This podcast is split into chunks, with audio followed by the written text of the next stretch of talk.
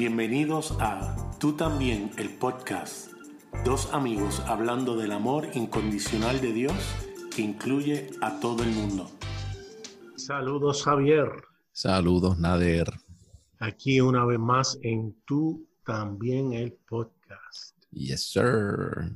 Desde la cuarentena. Edición cuarentena extendida. sí, sí, sí, sí. sí. Eh, instamos. Ajá, estabas diciendo. Ha, sido apoteósico. Sí, realmente ha sido muy interesante todo este proceso que el mundo entero está pasando. Así que le instamos a nuestros amigos que nos están escuchando y si no tienen que salir fuera de su casa, por favor manténganse en ella. Hay muchas cosas que hacer, aunque usted no lo crea.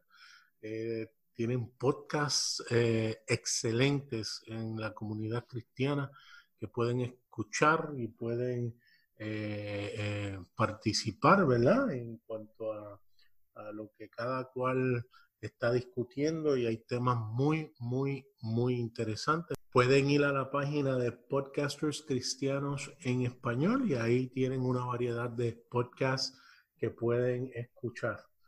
Eh, a pesar de la cuarentena, Javier, pues eh, realmente hay que mantenerse positivo.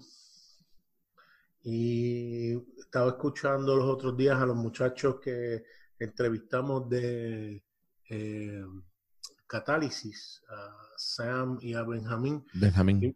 Y, me, me fascinó algo que estaban diciendo. En medio de esta situación, la gente está viendo el virus y está diciendo, Dios está enojado. Y él dice, no, no, no, no podemos, no podemos pensar así.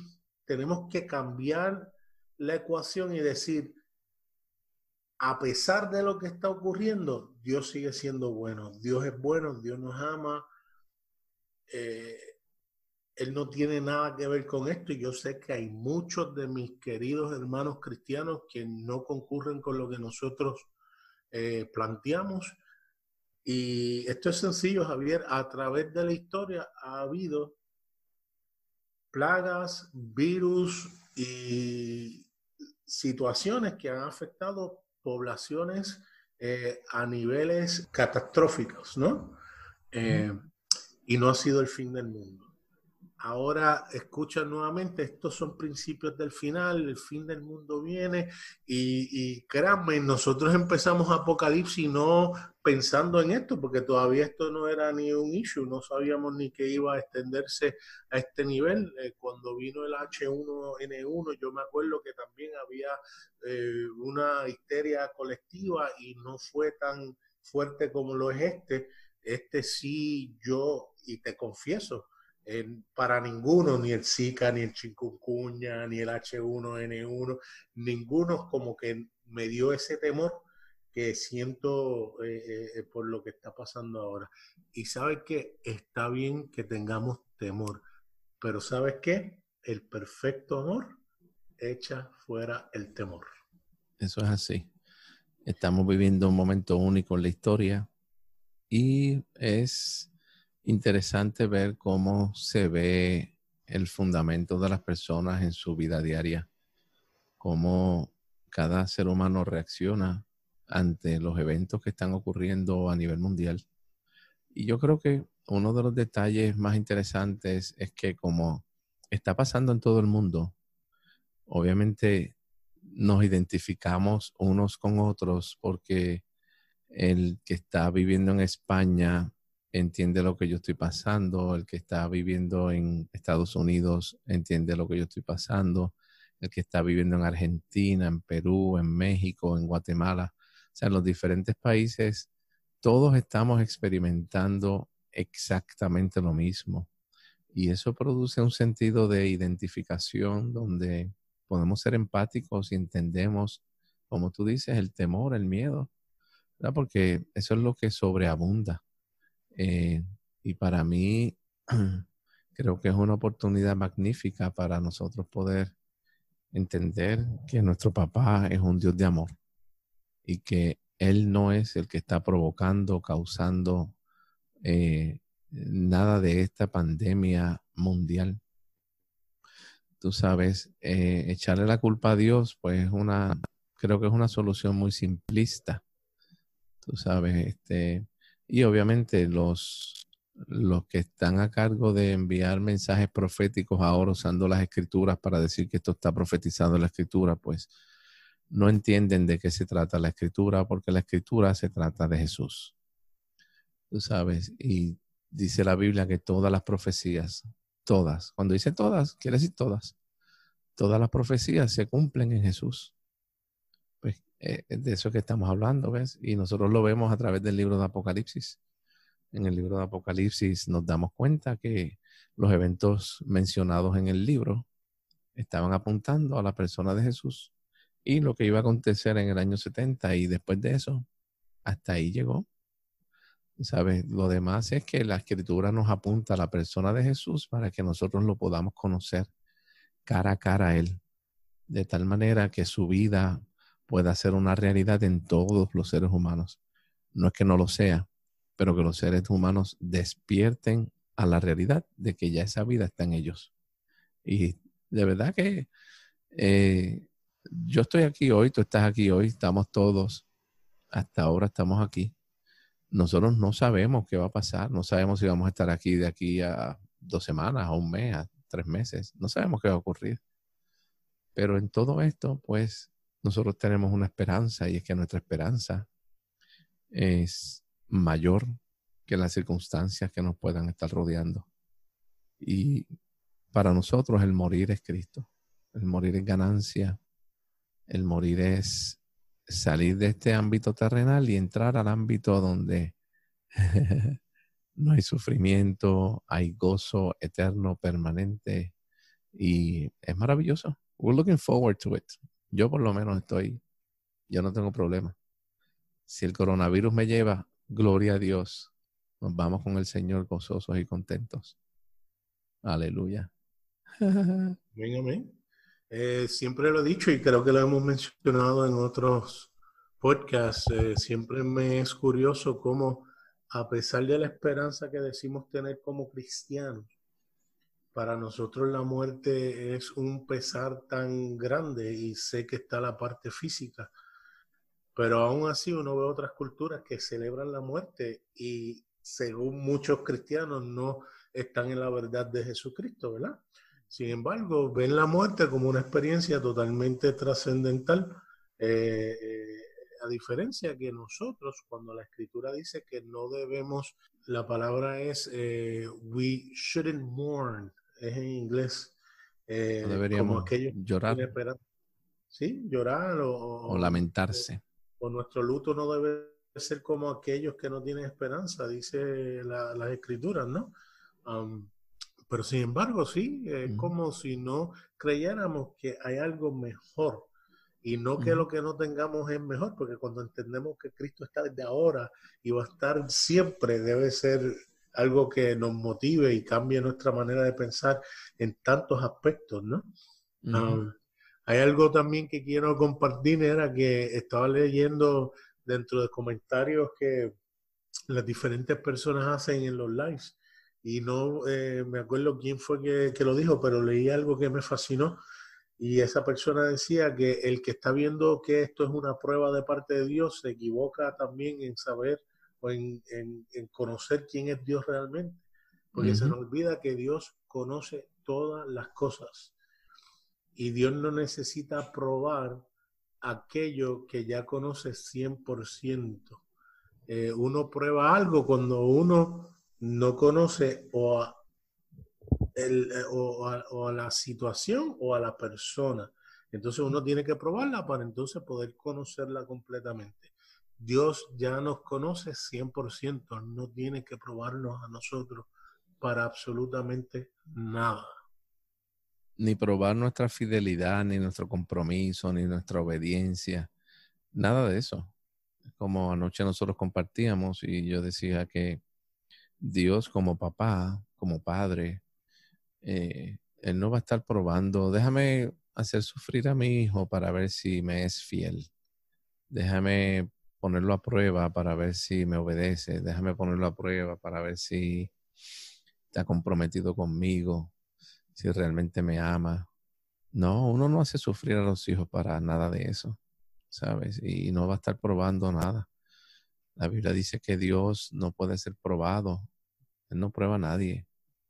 ¿Sabes? Y la palabra tentar es la palabra probar. Es eso mismo, tú sabes. Así que Dios no nos prueba. Sí, honestamente tengo que sacarme esto del pecho. Nada, o sea, te estaba diciendo el hecho de que hay congregaciones. Yo estoy en el área de educación. Nosotros tenemos una escuela y nosotros hemos seguido funcionando a pesar de toda esta situación. Ya nosotros hemos estado, estábamos listos para trabajar en línea con nuestros estudiantes y, y no nos ha tomado por sorpresa y hemos seguido funcionando. Hay otras escuelas que no han podido hacerlo. Y hay escuelas que han tratado de hacerlo, pero lo que hacen es tratar de transferir el salón de clases a la experiencia en línea. Y eso es imposible, porque la experiencia en línea es muy distinta a la experiencia en un salón de clases. Lo mismo ocurre, digo esto porque lo mismo ocurre con las iglesias. Yo veo iglesias que están tratando de mantener vivo el mismo culto que tienen en el templo, pero hacerlo en línea, incluyendo, eh, hay personas que el pastor y los músicos, los que cantan, van y se reúnen en el templo, cantan, o que el templo está vacío, pero van y se reúnen ellos eh, para transmitir en vivo desde ahí. Como si ese fuera el lugar más especial, más ungido, que no pueden transmitir desde la sala de su casa, porque si transmiten desde la sala de su casa, la unción se les va o no tienen unción o algo pasa. ¿Sabes? Y yo pienso, y voy a decir esto sin pelos en la lengua, ¿sabes? Son unos irresponsables. Porque la verdad es que todo el mundo debe quedarse en casa. Hay algunas, estaba escuchando hace poco en una congregación que a las 11 de la mañana van a tener servicio, van a haber cuatro o cinco personas. Ellos dicen, nosotros somos bien responsables, vamos a hacer solamente cuatro o cinco que nos vamos a reunir en el templo. Pues cuatro o cinco, que los cuatro o cinco tengan coronavirus, estamos hablando de cientos de personas que se van a afectar, si no miles con cuatro o cinco que les dé. Y el, mayor detalle, la ignorancia del mundo evangélico, y lo tengo que decir así, es que no entienden que este virus puede ser, pues tú puedes tener el virus sin ningún tipo de síntoma. Que tú puedes ir, cantar en el templo, adorar a Dios y decir, ay, no tengo, pero se lo pegaste a todos los que estaban allí, sin saberlo. Entonces estamos tratando de replicar lo que hacemos en el templo a una experiencia virtual o en línea. Eso no funciona, vamos a adaptarnos a los tiempos. Si llegó el momento de cambiar la forma de hacer iglesia, pues vamos a cambiarla y vamos a edificarnos uno a uno, grupos pequeños, y, lo hacemos así en línea y todos participan. ¿Me entiendes? Yo creo que eh, es interesante ver. Con el tiempo vamos a ver los frutos, vamos a ver la cosecha de estos actos irresponsables de algunos. Tú sabes, este que que realmente han provocado esto. Cuando nosotros vemos en Italia, vemos iglesias que pasó eso. Cuando nosotros vemos el caso en Corea, del Sur, que ha sido el mejor país que ha, podido atacar esta situación. Cuando comenzó el coronavirus, comenzó, eh, al principio estuvo envuelta una iglesia. ¿Tú sabes? Y nosotros no podemos entender eso porque la iglesia es un sitio fácil porque se congrega gente y están cerca y uno no está pensando en eso. Y en cuanto a eso, pues yo creo que debemos ser más, más astutos, más inteligentes. Nada, ese no era el tema, pero por ahí nos fuimos. Y el, y, el, hecho de que tú no tengas los síntomas no significa que cuando se los... ¿Cómo es? Que no los tengas fuertes o no se te estén reflejando de una manera grave. No significa que si se lo pegas a la otra persona, la otra persona también vaya a tener síntomas leves. Porque Exacto a lo mejor esa otra persona experimente lo peor del virus en su cuerpo. Hasta la muerte. Inclusive la muerte. En, en Luisiana, un pastor eh, desafió las órdenes de reunirse en masa, reunió a la iglesia y se estableció en uno de los artículos de prensa que leí que se contagiaron 36 personas, tres docenas de personas. Y yo sigo insistiendo y el que no me cree, busque la historia. Cuando estas pandemias a este nivel suceden es cuando se dispara la tasa de personas que dejan de creer. Yo creo que dejan de creer por las tonterías que, que escuchamos, eh, eh, cuando creemos que, decir un verso de la Biblia eh, es decir palabras mágicas que no me van a afectar, que esas personas que hablan de fe y de sanidad dicen, no, no, no nos podemos reunir, no es que no tengas fe, es que cuando Dios hace las cosas, realmente hay evidencia de que las hace contundentemente. No hay, que, no hay que inventar, no hay que decir que ocurrió lo que no ocurrió. Y si alguien habla de algo que es contundente, yo creo que ha sido eh, este podcast donde hemos establecido que lo que Cristo hizo en la cruz, independientemente de lo que veamos y vivamos, es contundente, somos nosotros. Exactamente. Exactamente. Estoy de acuerdo contigo, Nader. Gloria a Dios. Así que eh, podemos hacer esto un COVID-19 Special Podcast. Porque eh, eh, sé que está en la mente de muchas personas y,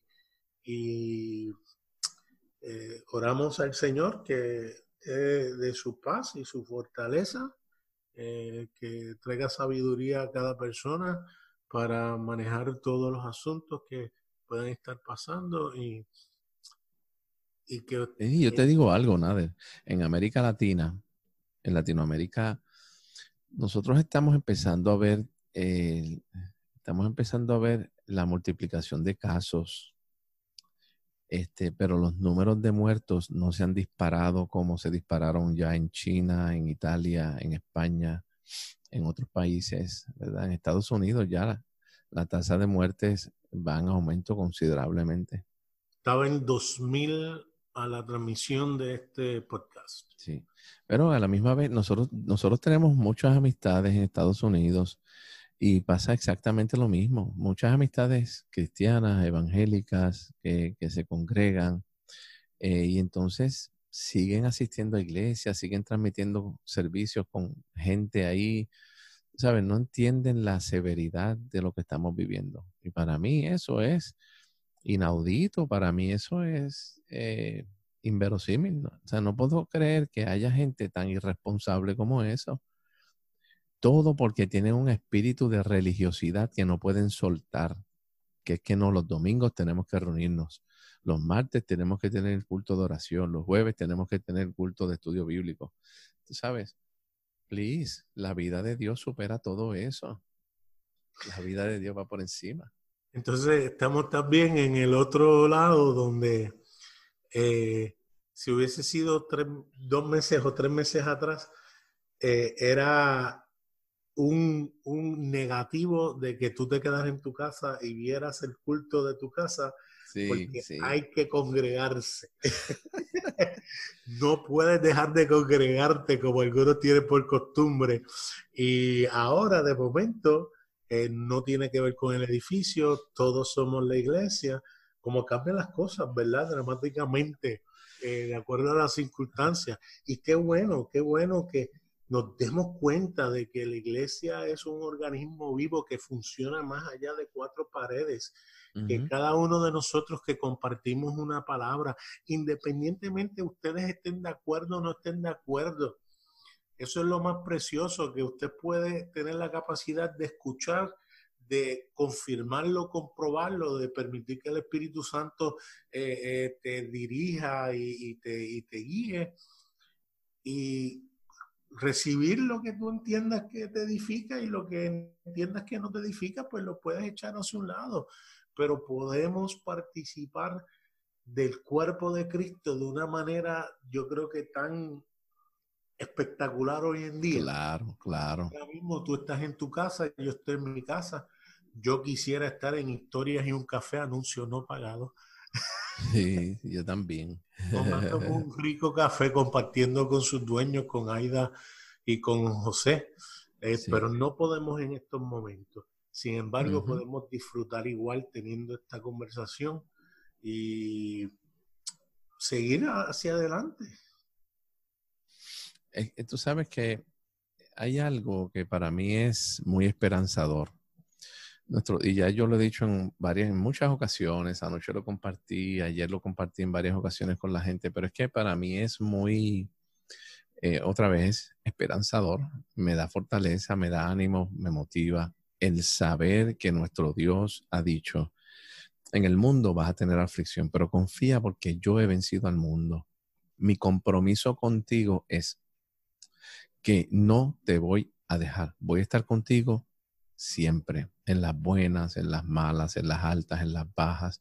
¿Sabe? En todo momento voy a estar contigo. Las últimas palabras de Jesús registradas en el Evangelio de Mateo son, yo estoy con ustedes todos los días hasta el fin de los tiempos. ¿Sabes? Todo el tiempo Jesús dijo, yo voy a estar contigo, no te voy a dejar.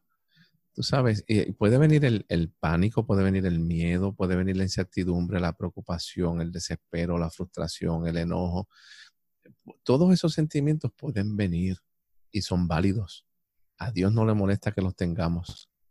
Al contrario, Él los entiende porque Él, él sabe exactamente por lo que nosotros vivimos. Pero a pesar de eso, tenemos la garantía que Él dice, yo estoy con ustedes todos los días, todo el tiempo. Gloria a Dios. Cuando estás en tu casa, cuando no estás en tu casa, si tienes coronavirus, si no lo tienes, yo estoy contigo.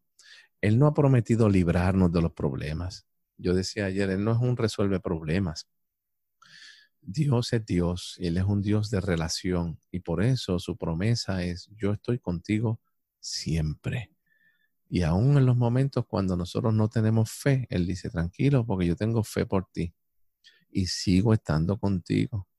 ¿Sabes? Y para mí eso es refrescante y es, me consuela en medio de lo que estamos viviendo.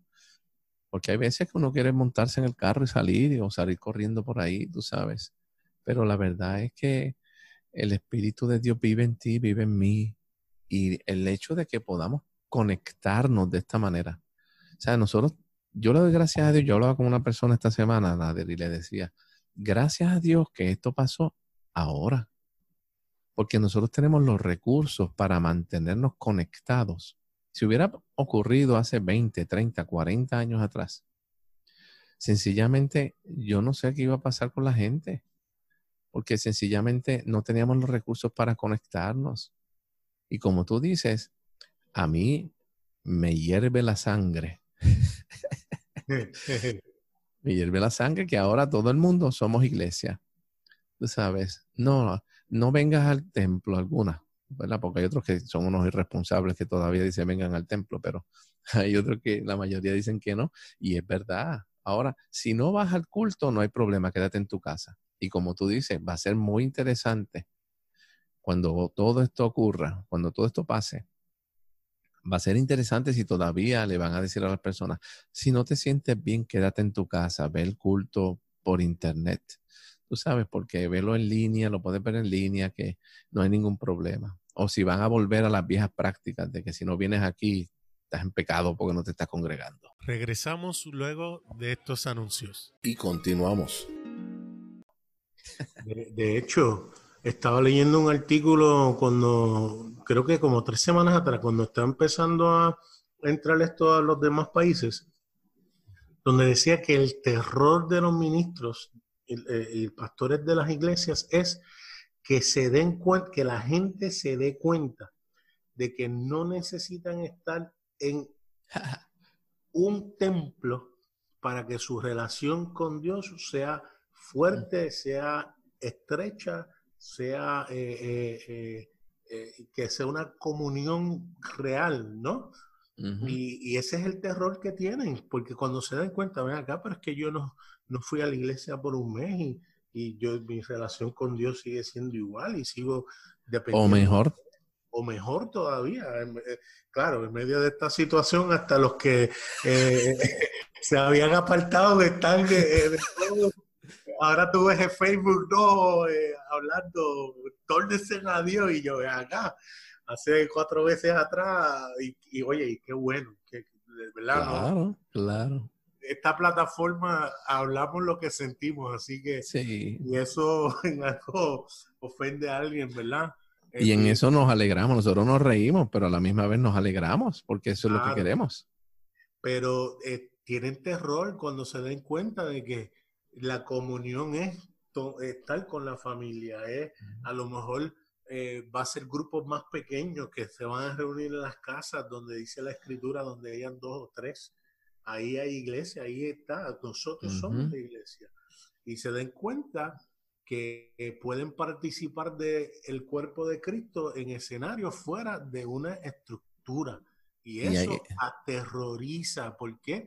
Porque como hablamos en nuestro primer episodio, el segundo episodio que empezó de, tú también el podcast, hablamos de la institución frente versus la iglesia. Y nos dimos cuenta hoy, el tiempo nos dio la razón, que la iglesia no es la institución ni la estructura. La iglesia es el individuo que está lleno de la presencia de nuestro Padre. De papá, eso es. Eso es. Está lleno de la presencia de papá. Eso es. Tú sabes, e, e, en esto hay dos elementos, nada, que yo quisiera compartir, eh, que estaba pensando mientras tú hablabas.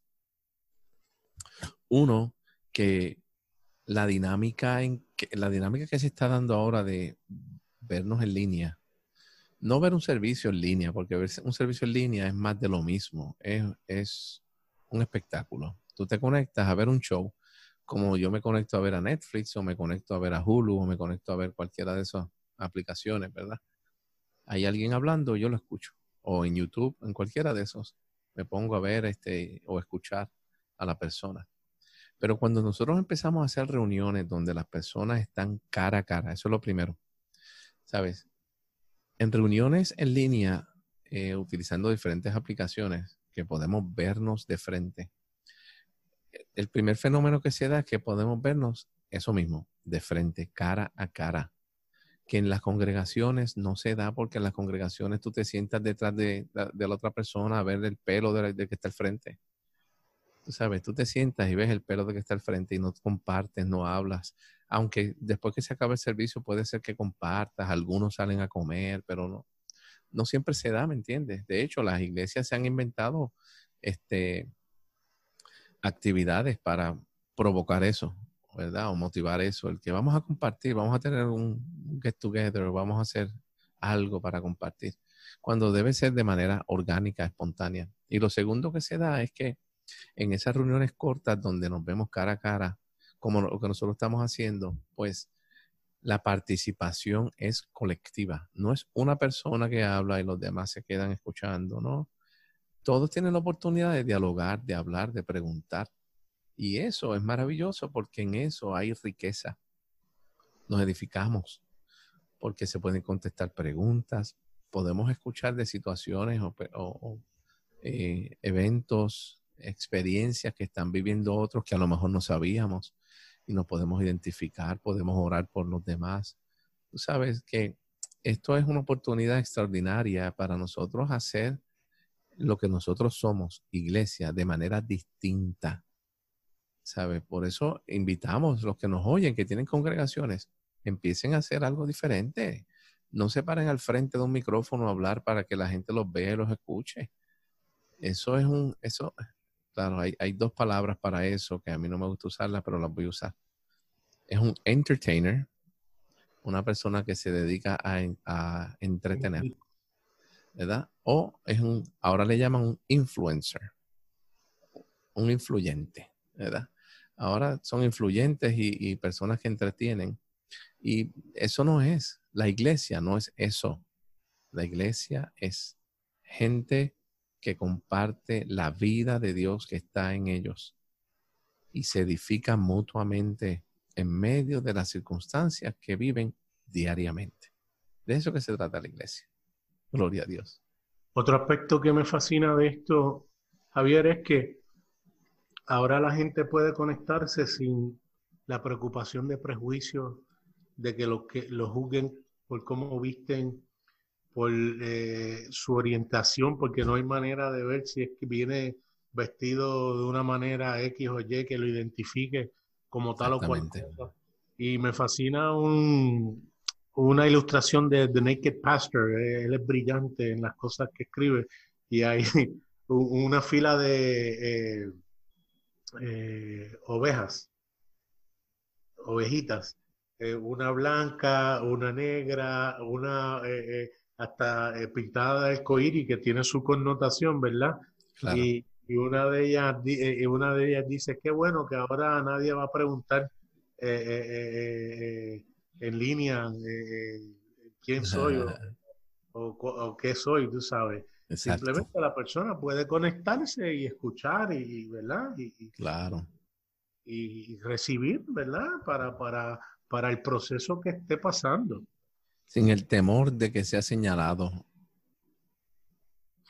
Correcto. Ahora el pastor que está predicando eh, no puede estar como hacen, eh, suelen hacer desde el altar. Tú que no me estás mirando, que no estás repitiendo lo que estoy diciendo, o que estás mirando al aire, o que no tienes los ojos cerrados. O sea, ahora no, no, no, eso no es una opción, porque no lo No, o los, que, o los que están, ¿cuántos dicen amén?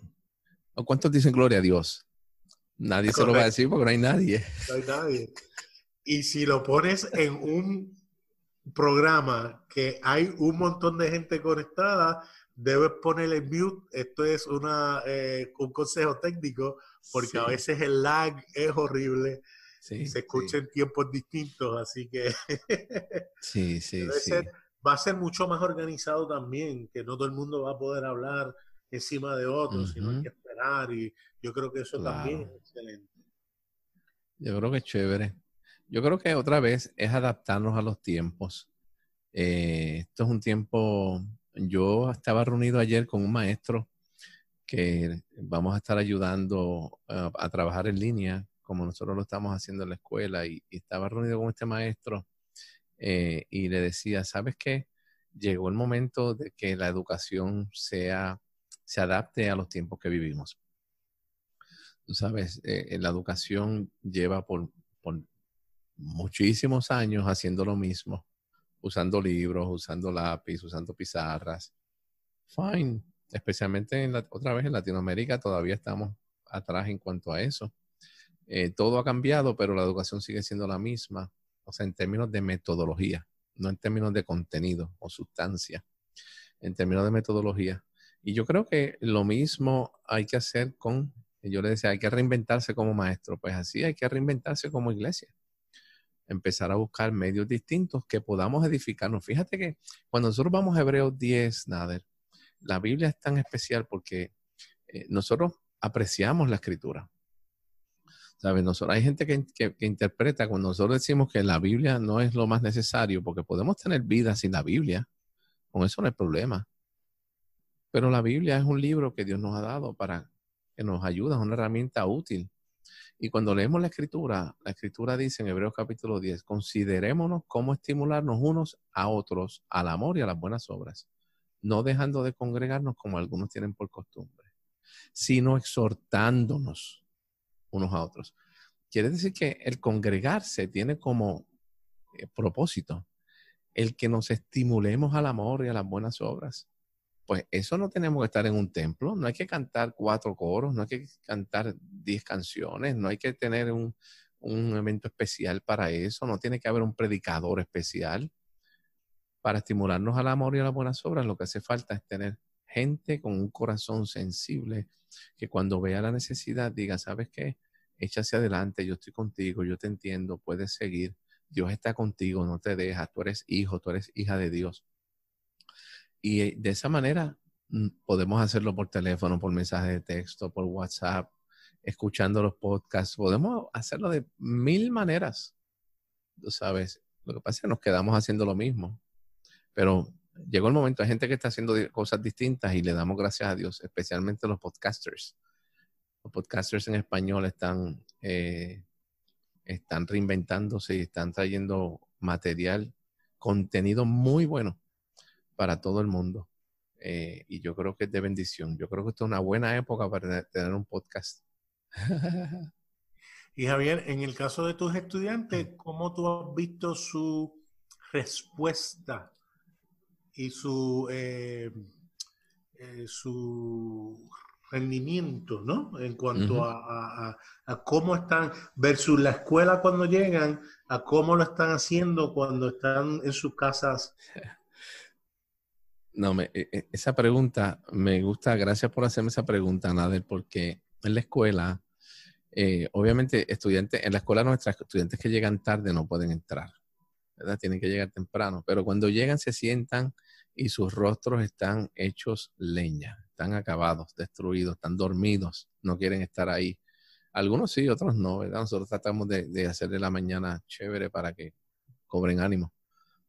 Pero eh, las maestras y yo nos hemos, nos hemos dado cuenta y nos hemos reído bastante porque tan pronto vamos a empezar en línea, ya ellos están, antes que nosotros entremos, ya ellos están ahí listos, o sea, en la gran mayoría. Nosotros nos reunimos 47 personas, 5, maestros y 42 estudiantes, este, todos los días. Y es interesante porque 38, 39 ya están listos, a las 8 y media en punto están ahí eh, conectados, tú sabes, que yo digo, wow, esa puntualidad me, me sorprende. Pero les gusta, les gusta, la experiencia ha sido extraordinaria, ha sido súper chévere. Imagínate, ayer sábado, hoy estamos grabando, domingo, no sé cuándo pongamos este podcast, pero sábado yo le dije a estudiantes eh, si querían tomar una clase conmigo, ya que están en la casa haciendo nada. Y todos me dijeron que sí.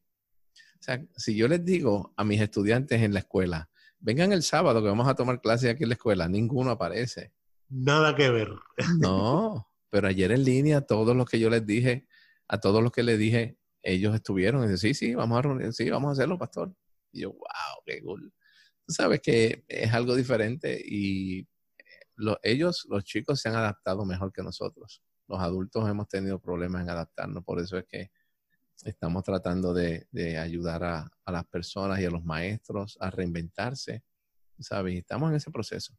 Ha sido y creo que también creo que también el proceso de los padres, ver lo que está pasando, puede hacer que ellos aprecien mucho más. Digo, no todos, pero creo que la mayoría aprecia lo que realmente se hace en los salones de clase. Los papás están súper contentos porque los chicos no han perdido días de clase. Están trabajando y los maestros están trabajando con ellos, porque aquí en Puerto Rico, ante el evento que estamos pasando, el sistema educativo público eh, lo que hizo fue enviarle trabajos a los chicos por internet, le envía el trabajo y los padres son los que tienen que hacer el trabajo con los hijos. Nosotros no estamos haciendo eso. Nosotros tenemos los maestros en línea y estamos nosotros ayudando a nuestros estudiantes a hacer el trabajo live, en vivo. Sabes que es diferente a otras escuelas. Y lo mismo podemos hacer. Mira, Nader, te voy a decir algo. En el 1998 yo regresé de los Estados Unidos a Puerto Rico. En el 1998, o sea, finales del siglo XX. Yo regresé de Estados Unidos a Puerto Rico. Yo viví por tres años y tres años en Estados Unidos estudiando. Estuve con mi esposa, con mi hija en ese momento. Eh, y regresé en el 98 y en ese momento ya yo estaba conectado. En el 97 yo empecé a usar el Internet en Estados Unidos en el 98 yo estaba vendiendo anuncios de páginas amarillas por internet, pero aquí en Puerto Rico nadie sabía ni lo que era el internet. Así que no me fue bien. Pero te digo esto porque en ese momento yo empecé a dar unos talleres de cómo las iglesias podían hacer discipulado en línea. Discipulado, consejería, oración. Y hubo una iglesia en un pueblo cercano donde yo vivo que me invitó a dar una charla a la iglesia a los líderes de la iglesia para instruirlos cómo dar cómo ser discipulado en línea en internet. Estoy hablando de 1998, 99 por ahí. Y eso se quedó en nada. La gente no sabía ni de lo que yo estaba hablando porque no tenían ni internet en ese momento. Algunos ni sabían qué es eso de internet y qué es eso y qué se puede hacer. Y en ese momento yo dije, si las iglesias se empiezan a preparar y empiezan a adiestrar personal para poder dar eh, discipulado, consejería, oración online. Sería extraordinario porque tú puedes alcanzar gente que está en otros países. Pero nada, no se dio. No se dio, creo que estaba un poquito adelantado a los tiempos donde vivimos. Eh, y todavía hoy, todavía hoy las iglesias se limitan, muchas de ellas, hay otras que lo están haciendo, ¿verdad? Pero muchas de ellas se limitan a presentar el culto online, en línea. Aquí está el pastor predicando, recíbanlo. En serio. en, en, el caso de un pastor que eh, admiramos mucho, que se llama Don Keithley, él literalmente eh, vendió su templo. Y ahora él, se adelantó, él se adelantó a la pandemia. Sí, se adelantó a la pandemia. Sí, y Hace el año pasado. Eh, el año pasado. Y le está yendo espectacular con lo que Él se llama, él le llama eh, The Digital Cathedral. La catedral digital se llama. Y yo creo que aún así, en el caso de algunos países, aun cuando eh, el deseo está, hay factores que limitan. Por ejemplo, en el caso de Puerto Rico, nuestras velocidades de Internet son eh, horribles comparado con otros países y eso también crea unos retos de, de, lag y, de, y que no se escucha todo eh, claro en momentos. Y con todo y eso no es algo que impide que nos podamos reunir y que podamos recibir, porque uno vuelve y repite lo que, eh, ¿cómo es? Lo que no se escuchó y, siempre se trata de llevar el mensaje. Exactamente. Y tenemos las limitaciones, pero otra vez, se puede hacer, no es que no se pueda. Y yo creo que si uno tiene el deseo, la voluntad, si Dios te pone el deseo, es hacerlo, lanzarse y hacerlo con la ayuda del Señor y, y e innovarse. En el caso que tú dices de Don Keithley, él se adelantó y, y él empezó a transmitir solamente en línea los domingos y y ha sido un éxito, tú sabes, y, los que están participando en eso hoy en día no están sufriendo porque siguen recibiendo lo, lo que él empezó desde el año pasado, tú sabes. Ha sido extraordinario. Nuestro amigo Steve, nuestro amigo Steve McVeigh, él empezó con un grupo de Quantum Life, de vida cuántica, este, hace como dos años atrás, dos o tres años. Este, se reúne todas las mañanas, todas las mañanas a las ocho y media se reúne con ese grupo. Eh, y eso, está haciendo iglesia todos los días, tú sabes, y, y, así eh, es cuestión de nosotros ser parte de ese proceso, ser parte de ese proceso y unirnos a eso y no, no cogerle miedo. Yo creo que es hora de que, y todos tenemos algo que compartir, todos tenemos algo que compartir porque la vida de Dios está en cada uno de nosotros. Eso es, eso es. Así que Javier, eh, yo creo que esto ha sido una conversación excelente, la he estado disfrutando como tú no tienes idea. Eh, Igualmente. A veces, uno, tiene los planes de seguir una agenda, pero no hay prisa tampoco. No, no. Eh, Apocalipsis va a estar ahí, no se va a ir. Correcto. Aun cuando algunos piensen que este es el final de, los tiempos. Claro, claro. sí, sí. Eh, Así que podemos decir que este episodio ha sido COVID, eh, la iglesia, la institución, educación y otras cosas. y otras cosas más. Um, le instamos a los que nos escuchen que cobren ánimo, que confíen en ese, en ese amor eh, de Dios, de papá, que eh, cubre todo y todas las cosas y a todos. Y tomen sus precauciones eh, y vamos hacia adelante. Eso es, con la ayuda de nuestro Dios. Nos puedes escuchar a través de Apple Podcast, Google Podcast, Anchor.fm o donde quiera que escuches tus podcasts. También nos pueden escribir a tú también el podcast arroba gmail.com o me consiguen en Facebook Nader Manastra Díaz. O a mí a través de Facebook, Javier en él. Hasta, la próxima.